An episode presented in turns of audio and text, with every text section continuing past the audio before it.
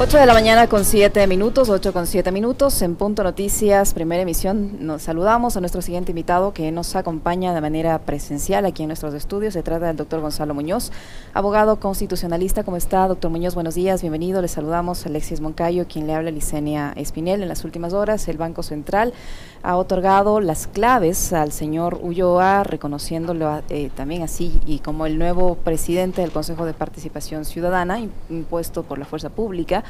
Eh, ya hemos analizado la forma eh, eh, legal como han procedido con esa nominación y de acuerdo a expertos, pues esto no debería ser así, pero en la práctica lo es. Y en las últimas horas se ha revelado una conversación de un asesor de la señora Sofía Almeida que ha conversado con funcionarios del gobierno, con el señor Aparicio Caicedo, consejero presidencial, a Donorm, quien también ha reconocido que hubo esta conversación y que dice que no le parece nada ilegal. Él denuncia que eh, fue presionado para llegar a un tipo de pacto con Aparicio Caicedo para modificar los reglamentos para favorecer a gente cercana al gobierno en el cargo de Contralor General del Estado. O sea, esto estaba fraguándose desde hace mucho tiempo atrás. Aparentemente en algún punto se rompió el acuerdo y se generó esta eh, inestabilidad en el Consejo de Participación que ha desembocado en lo que tenemos ahora. El señor Ulloa, posesionado por la policía con la ayuda del Ministerio de Gobierno, de la Comandancia General de la Policía, del Ministerio del Trabajo, del eh, Ministerio de Telecomunicaciones y finalmente con la ayuda del Banco Central. Y la ministra negando en la Asamblea Nacional que hay injerencia del Ejecutivo. ¿Cómo analizar esta situación? ¿Aún podemos, ¿Algún alguien puede creer que en este caso no hay una injerencia directa del Ejecutivo? Licenia, buenos días. Alexi, buenos días a todas las personas que nos están escuchando. Un placer poder estar en, en Pistincho Universal el día de hoy para analizar este tema. Lo que está sucediendo en el Consejo de Participación Ciudadana, desde mi punto de vista, no solamente responde a un tema coyuntural, sino es un tema estructural.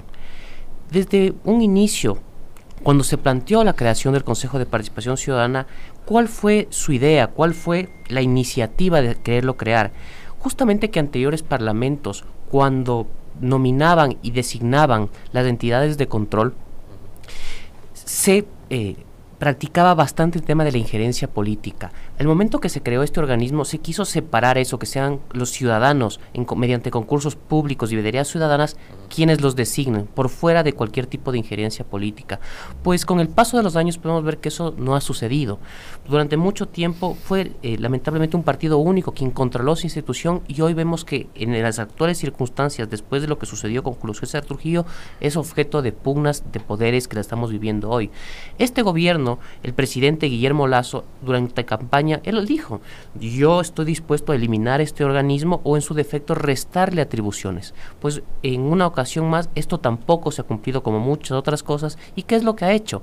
Entrar en la pugna de poderes y entrar a, eh, la voracidad del poder dentro del organismo.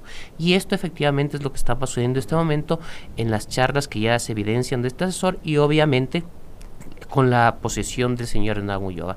Es efectivamente que existía al interior una mayoría que no, era, no le era afín al gobierno, que iba a designar autoridades importantes como el Contralor General del Estado. Próximamente el presidente tenía que enviar una terna para designar al procurador, también lo iban a designar, iban a designar miembros del Consejo Nacional Electoral y el gobierno en lugar de atacar la raíz de fondo, de devolver esas facultades que en mi criterio las tiene que tener la Asamblea Nacional en un sistema democrático de pesos y contrapesos, pues ha entrado a lo que muchas veces critico, que es una pugna de poder, una intentar controlar políticamente un organismo que en teoría se creó para que sea simplemente un organismo de controlado, o más no diría controlado, sino llevado y guiado por la participación ciudadana. A ver, con respecto a lo que dice el doctor Gonzalo Muñoz, de paso es un gusto, Gonzalo, verte, saludarte a los años. Em, a ver, yo coincido en el hecho en que no es un tema coyuntural, o sea, de hecho ya venimos arrastrando este problema desde hace largo rato. Tiene que ver con un asunto estructural. Y yo en el comentario que planteaba, o sea, hoy estamos discutiendo sobre la forma de escoger, de elegir, de seleccionar autoridades de control que está a cargo del Consejo de Participación a través de comisiones ciudadanas, porque también se habla con mucha ligereza y mucho desconocimiento. Usted nos va a decir más adelante, doctor Muñoz, que es el, especialista en materia constitucional. el Consejo de Participación Ciudadana ni siquiera es del quinto poder pero articulistas, periodistas, opinadores hablan de que es del quinto poder. No es, es parte del quinto poder, es uno más de los organismos que conforman el quinto poder. Pero hoy hablamos de la forma en la que se selecciona a autoridades a través de estas comisiones ciudadanas eh, y el Consejo de Participación. Cuestionable, cuestiona por lo que pasó antes, por lo que pasó con Trujillo y por lo que pasa ahora.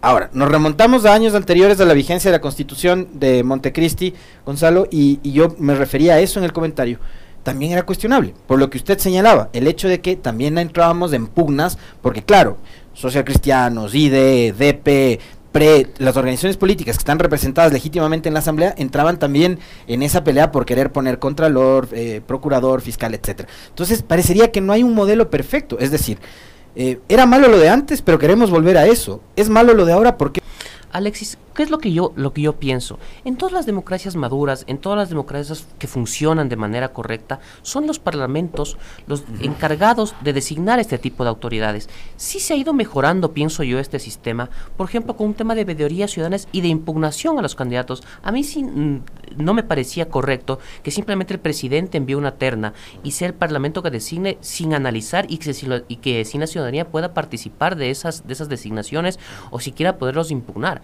Eso no sucedía antes, eso tiene que pasar ahora. Un ejemplo, sucede muchísimo, por ejemplo, en los Estados Unidos. En los Estados Unidos, el momento tú puedes impugnar a los candidatos, puedes ponerlos frente a frente con los ciudadanos y hacer todo tipo de preguntas eh, si existen cuestionamientos en su hoja de vida. Y eso es una cosa que tenemos que nosotros permitir ahora, eh, en este caso, si volverían estas facultades a la Asamblea Nacional. Ahora, con el tema de lo que existe ahora, la iniciativa desde un principio se enfocó mal yo entiendo que fue una iniciativa loable, que tuvo muy buena fe, pero nunca van a poder quitar el control político de ese organismo. No existió en un principio, no existió como tú lo dijiste desde la época de Trujiato y tampoco va a existir ahorita, no va a existir jamás.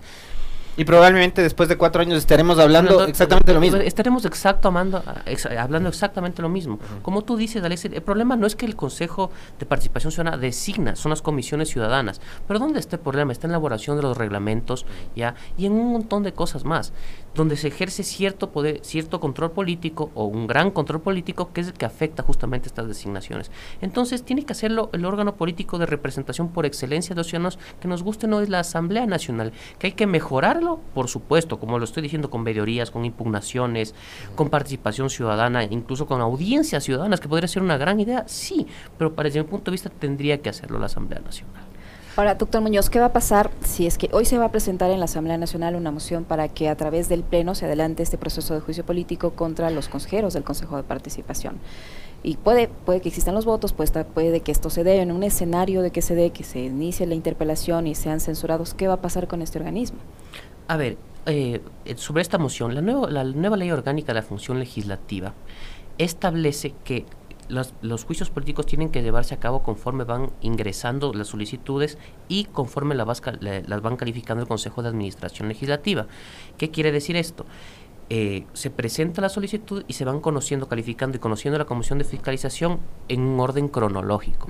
Entonces, por más que el Pleno de la Asamblea Nacional resuelva eh, que se salte en la fila, llamémoslo así, un juicio político no lo podría hacer. ¿Qué cosa sí podría hacerse? Las solicitudes de juicio político que no han sido calificadas por el Consejo de Administración Legislativa podrían ser retiradas para adelantar un proceso político, en este caso a los cuatro consejeros pero no hay otra forma, no hay otra forma, por más que el pleno resuelva, tendrá una, ser una resolución de carácter político, pero sus efectos jurídicos no pueden vulnerar lo que ya consta en la ley orgánica de la función legislativa en estos momentos. Y en este caso, porque a ver, el, eh, como estaba planteado desde el Partido Social Cristiano, Pachacutic y UNES, eh, se enfocaba el juicio político en contra de cuatro, de esta nueva mayoría, ¿no es cierto? Pero digo, como están dadas las cosas, las circunstancias, Licenia, Gonzalo y amigos, eh, en realidad es el Pleno del Consejo de Participación quien le está debiendo al país, pues, o sea, son siete los que forman parte de ese cuerpo colegiado, los que no han llevado adelante el proceso de selección de Contralor, de Defensor del Pueblo. si analizamos desde el punto de vista que tú acabas de decir, Alexis, claro, el incumplimiento no solamente nacería por parte de cuatro consejeros, sería del Pleno del, Consejo, conformado por los siete consejeros. Y esto es la lamentable justamente por lo que conversamos, porque demuestra una vez más... La débil institucionalidad. La, débil institucionalidad del organismo. Ya pasó lo mismo con José Carlos Tuárez, que ahorita está eh, ya procesado y creo que condenado. Pasó mismo con... Y, con José Carlos Tuárez se fueron Tres, tres, consejeras Rosa Chalá, Walter Gómez y Victoria de Sintonio. Victoria de Sintonio, que es asambleísta.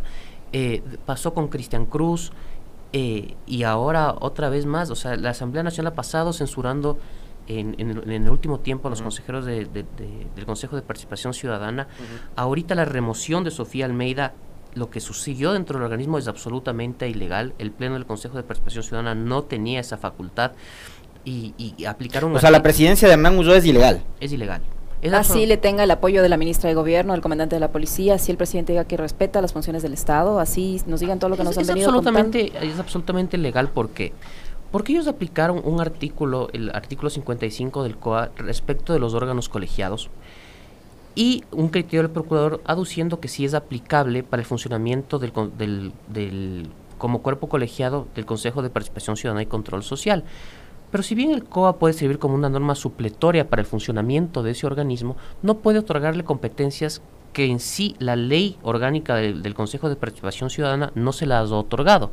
Un ejemplo, la facultad de remoción de la presidenta o del presidente en ese momento.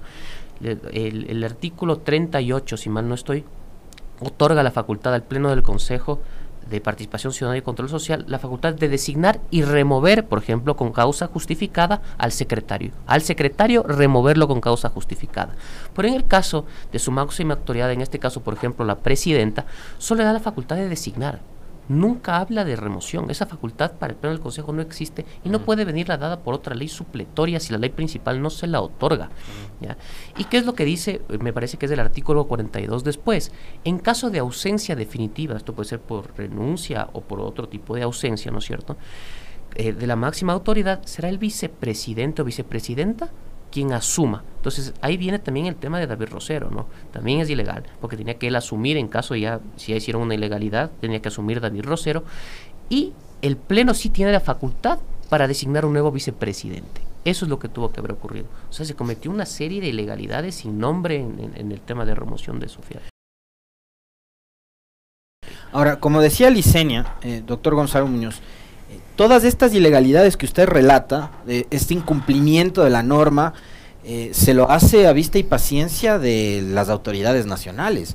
Eh, se lo hace con el aval del gobierno, de la ministra de gobierno, y yo no sé, también quisiera pedirle su opinión con respecto de la explicación que ha dado la ministra de Gobierno con respecto de enviar un escuadrón de policías para supuestamente garantizar la seguridad del edificio del Consejo de Participación, cuando yo en lo particular no he escuchado que iba a haber manifestaciones ni, ni, ningún tipo de evento fuera de lo común que ponga en peligro la integridad del edificio. Entonces, eh, ¿qué lectura le damos también al, al comportamiento del gobierno a través de... Sí, yo pienso que fue un, acto totalmente desacertado, eh, una muestra de, de querer, eh, una muestra de poder por parte del gobierno el momento de esa sesión. Los, golpes de poder se evidencian de muchas formas. El uso de la fuerza pública claramente es uno de ellos. El momento que el gobierno puso la fuerza pública al fuera del Consejo de Participación Ciudadana quiso enviar un mensaje político y lo envió muy bien, todos los hemos captado y efectivamente la posesión de la nueva mayoría de, Hernán Ulloa en la presidencia es, es, un claro ejemplo de Por eso le, le citaba el tema de, de la ministra. Ayer ella dice, primero, porque además yo encuentro una contradicción tenaz en un extracto de, que lo revisamos hoy, lo analizamos en la mañana. Eh, el gobierno es respetuoso de la independencia de las demás funciones del Estado, pero si es necesario hasta con la fuerza pública vamos a hacer que se respete la mayoría, en este caso la mayoría que puso el presidente Hernán Ulloa. Entonces, sí, totalmente de acuerdo, totalmente de acuerdo, porque tenían que dejar en ese momento que el Consejo de Participación Ciudadana, sus consejeros, por más que sea una una disputa que afecta a la institucionalidad del país no era una competencia que le atribuía ninguna facultad al, al, gobierno central. Al gobierno. El gobierno central no, tuvo que haber intervenido ahí. La fuerza pública, salvo como tú dices, que, que, habían existido desmanes o algún tipo de, de, de acto que ameritaba su presencia, no tenía nada que hacer ahí como efectivamente sucedió. Ahora, doctor Muñoz, yo le tengo dos inquietudes. ¿Qué va a pasar si finalmente esta nueva mayoría eh, toma decisiones, sigue adelante con los concursos, cambia los reglamentos, los acomoda para hacer un traje a la medida de los intereses del poder y ponen las autoridades de control? ¿Qué tan legítimas van a ser esas autoridades de control y las decisiones que esas autoridades de control puedan adoptar? ¿Qué tan legítimas van a ser, eh, por un lado? Eh, y, y, por otro, me imagino yo, como usted dice, que la presidencia del señor Ulloa no es legal, se han violado todos los procedimientos, eh, ¿qué acciones eh, se pueden interponer a nivel nacional, a nivel internacional y podemos nuevamente nosotros como Estado en un futuro cercano ser eh, sancionados a nivel internacional o ser observados a nivel internacional por ese tipo de hechos? a ver, en, en el punto final ya se interpusieron acciones. los, entiendo que la presidenta Sofía Almeida ha accionado también una acción de protección y también el Hernán Ulloa. ¿no? Entonces tenemos dos acciones de protección con medidas de cautelar que son contradictorias entre sí. Hasta en eso se, demuestra a través de nuestra débil internacional. Y ahí hay un, hay un elemento que, la, que a la jueza que le concedió la acción de protección a la presidenta Almeida la sanciona rápidamente el, el ágil Consejo de la Judicatura. El Consejo de la Judicatura, sí, sí, sí. Entonces ahí se demuestra otra vez bastantes cosas, ¿no? Pero eh, al tener dos sentencias eh, condenatorias, iba a decir, dos sentencias contradictorias, las mismas tendrán que ser confirmadas en, apelación. Y si son confirmadas en el mismo sentido en apelación, tendrá que ser la Corte Constitucional quien resuelva. Quien resuelva, porque tenemos una antinomia en, en materia jurisdiccional, dos sentencias contradictorias. Entonces tiene la Corte Constitucional esa facultad de ser quien resuelva, de ser quien resuelva la este, este conflicto, digamos, entre ambas, entre ambas eh, presidentes jurisdiccionales eh, de manera distinta. Ahora, eh, yo no sé, yo no sé si esto puede escalar a escala internacional desde el punto de vista, yo no creo, porque por más que la decisión es cuestionada y vulnera la ley, tenemos los organismos, en este caso, en carácter nacional con total competencia para, para resolver el conflicto. Distinto fue lo que sucedió, por ejemplo, en el año 2004, que un organismo como el Congreso Nacional, cuando destituyó a los jueces, no tenía esa competencia bajo ningún concepto. En este caso se puede discutir, desde mi punto de vista, no tiene la facultad del propio órgano para remover, no está destituyendo, sino removiendo. Estamos analizando también esa, esa facultad, ¿no? que es muy distinta. Entonces no sé si puede escalar escala internacional. Ahora, ¿Y, las, decisiones de los de las autoridades que resulten electas después de que esta presidencia y esta nueva mayoría eh, siguen funciones de manera ilegal? A ver, ¿qué es lo que sucede ahí? Los actos se presumen siempre legales y legítimos a menos que se demuestren lo contrario. Entonces, eh, y, seguirán perdurando así hasta que eh, se, se declaren su inconstitucionalidad eh, o vulneren derechos en caso de, actuaciones particulares o su inconstitucionalidad en caso de actuaciones generales. Lamentablemente, y lo digo lamentablemente porque lo que ha ocurrido realmente afecta bastantísimo a la institucionalidad del país, estos actos surtirán efectos, o sea, no tienen eh, ni eh, la, la, posesión de, de, Hernán Ulloa, de tu nueva mayoría, no, no está viciada jurídicamente, sino, y aún así, si, si, si, si se declara viciada con posterioridad, los actos que están ejecutando este momento seguirán siendo legítimos. Les doy un ejemplo. Si el día de mañana en una acción de eh, en acción de, protección se resuelve en apelación efectivamente que la resolución, que, la, que el nombramiento de Hernán Ulloa es ilegal, los actos que los hizo hasta el día de hoy seguirán siendo legítimos. ¿Por qué? Porque no se retrotrae, sino que surten efectos a partir de la de la resolución inmediatamente Ahora, políticamente, eh, Gonzalo decía hace un momento que Guillermo Lazo, cuando fue candidato, eh, sintonizaba mucho con la tesis de Pablo Dávila y de eh, los consejeros que estuvieron cercanos a Julio César Trujillo, que era la de eliminar a través de una consulta popular este organismo. Ah, ahora, digamos, ya en el poder, creo que me imagino yo también, los asesores jurídicos al presidente le habrán dicho no es tan fácil como convocar a una consulta popular y eliminar un organismo eh, que fue creado a través de una constituyente de plenos poderes. Yo ahí quiero preguntarle a Gonzalo, ¿cuál sería la vía, eh, digamos, más adecuada y que se ajuste a lo que dice la Constitución para por lo menos analizar sobre la existencia o no del organismo. O sea, si se lo quiere eliminar, necesitamos ir a una, a una constituyente, a una, se, requiere una enmienda parcial a través de la, de la Asamblea o, la consulta popular, que me parece que no. Eh, pero adicionalmente a eso, y yo le planteaba hace un momento, es, bueno, ¿qué, qué salida proponemos? Ya, ya vemos que lo que quieren es nuevamente que regrese esa posibilidad de elegir autoridades al Congreso Nacional, pero eh, ya más de eso, a ver, lo que sucede hoy con Ulloa y compañía, con Almeida y compañía, lo que sucedió con Cristian Cruz, lo que ha pasado con Tuárez, con Desintonio, Gómez y Chalá, y lo que pasó antes también, eh, ha sido un desgaste permanente en contra de, esta institución. Entonces, para mí, digamos, el encuadre va en que vamos a seguir discutiendo y debatiendo sobre si es o no es necesario esta institución, y, ya vemos que es... Eh, que en realidad eh, pues, es, es, el motivo de, de, de, un montón de pugnas. Eh, entonces, ¿cuál sería la vía para, por lo menos, discutir sobre la permanencia ¿no? de, este, de, este, de esta institución. El, el, presidente de la República en el tema de la consulta popular ha tenido varios devaneos. ¿no? Acordemos que en una época res, reciente también quiso eliminar el Consejo de la Judicatura. Después nos dijo que, que también quería enviar su reforma laboral a dolarización. La, la dolarización y también en, en, entre otras cosas más del tema del Consejo de Participación Ciudadana y Control Social, pues no ha cumplido hasta el momento ninguno. Uh -huh. Para eliminar, para eliminar y, y, y, que, deje de existir el Consejo de Participación Ciudadana y Control Social, la Corte Constitucional ya se pronunció y la vía sería la reforma parcial a la Constitución. Uh -huh. Es decir, por esta vía se puede hacer, eh, se pueden hacer cambios a la reforma a, a la reforma y a la estructura del Estado.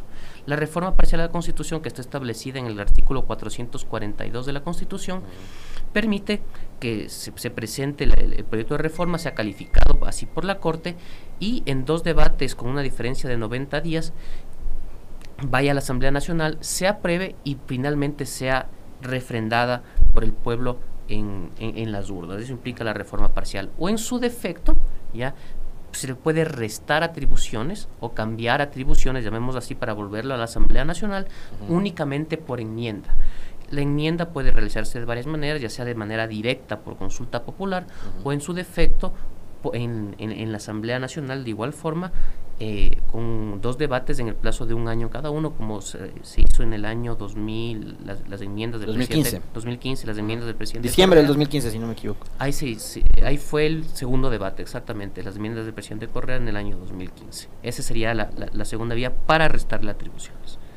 Se discutió mucho tiempo que la eliminación del Consejo de Participación Ciudadana restaba derechos de participación uh -huh. a los ciudadanos eh, y que por eso tendría la única vía. El, el fallo de la Corte, en, en, ese sentido, cuando analizó justamente lo, lo, lo, de Pablo Dávila, la propuesta de Pablo Dávila, fue que, claro, los derechos de participación no pueden estar concentrados en un organismo, sino que la participación ciudadana es transversal en todas las administraciones públicas, desde los municipios con los, los, los presupuestos participativos uh -huh. y pasando por toda la, en toda la esfera de la administración pública. Entonces, no puede un organismo en sí mismo concentrar la participación ciudadana pues la puede promover, pero eso es una, es una obligación de toda la administración pública en general. Y hay, y hay otra competencia que tiene este Consejo de Participación que, digo, finalmente, bueno, si no eligió a las autoridades que debía elegir a través de los de las comisiones ciudadanas, eh, ¿qué hizo por el control social y el control contra la corrupción? Esa es otra competencia que tiene el Consejo. Es que, es que ahí viene un problema un error en la constitución de Montecristi porque está chocando competencias. La, la Contraloría tiene lucha contra la corrupción, ¿Así la es? tiene la Fiscalía, ¿Así? la tiene la Asamblea Nacional en el ámbito del control político y también se le está dando uh -huh. a la... Y antes había hasta una Secretaría Anticorrupción. Había una Secretaría Anticorrupción uh -huh. desde el Ejecutivo. Y se pretende crear una comisión internacional anticorrupción o con ayuda, como hizo Lenny Moreno también. Entonces tenemos luchas por la corrupción ante por todas partes. En este sentido, se quiso que sean los propios ciudadanos, mediante iniciativas de comisiones ciudadanas, las que propongan y creen vedurías para temas de corrupción, pero estamos chocando competencias. Entonces, lamentablemente, no es necesario que, que lo hagan. Y claramente han, han fracasado porque uh -huh. es, es, se están eh, chocando atribuciones, se están chocando facultades y claro, así no pueden funcionar las cosas. Entonces, desde mi punto de vista, se tuvo buena fe, fue un un, un objetivo, un, un experimento en, en, un inicio con intenciones loables, pero absolutamente fallido en la práctica. Ahora, ¿cuánto tiene que ver, doctor? Y ahí le, le, quiero quiero apelar también a su a su capacidad de, análisis político, porque Gonzalo también es un hombre que, vive la política a diario. Eh, a ver, ¿cuánto tiene que ver en, en, esto, lo que pasa hoy con el Consejo de Participación Ciudadana, con el sesgo eh, en la opinión?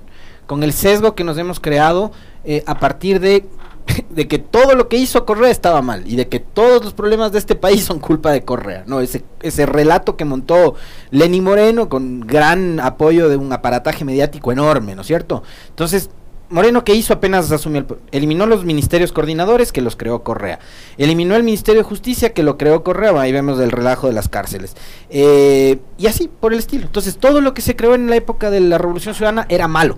A mí me parece que lo que es la, toda esa carga negativa que hay en contra del Consejo de Participación tiene que ver también con que su origen es Montecristi.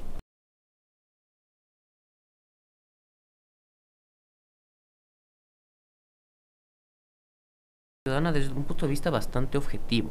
Y la Constitución de Montecristi, desde mi punto de vista, ha traído un montón de avances, muchísimos avances en materia de derecho en la parte orgánica, por ejemplo, en la forma de descentralizar el Estado ha sido ha sido bastante, bastante novedosa, bastante buena, con excepción de la creación del tema de regiones que, por ejemplo, no se van a crear jamás, pero de ahí eh, bastante buena.